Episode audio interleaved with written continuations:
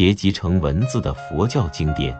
目前流传的有巴利文、藏文、汉文、蒙文、满文等多种文字。汉文大藏经差不多有八千多卷，藏文的甘珠尔有一百零八函，丹珠尔共有二百三十多函。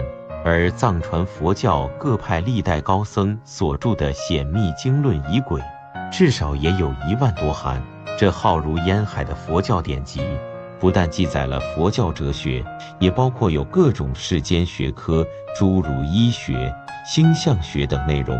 面对如此庞大的学科体系，很多人除了感叹佛教的博大精深外，也深觉难以入手学习。但内容庞杂的佛典。并非毫无规律可循。汉藏两系的大乘佛教认为，佛陀讲法一生所留下的典籍，根据当时不同层次的听众，其思想观点主要分三个阶段。佛教称为三转法轮。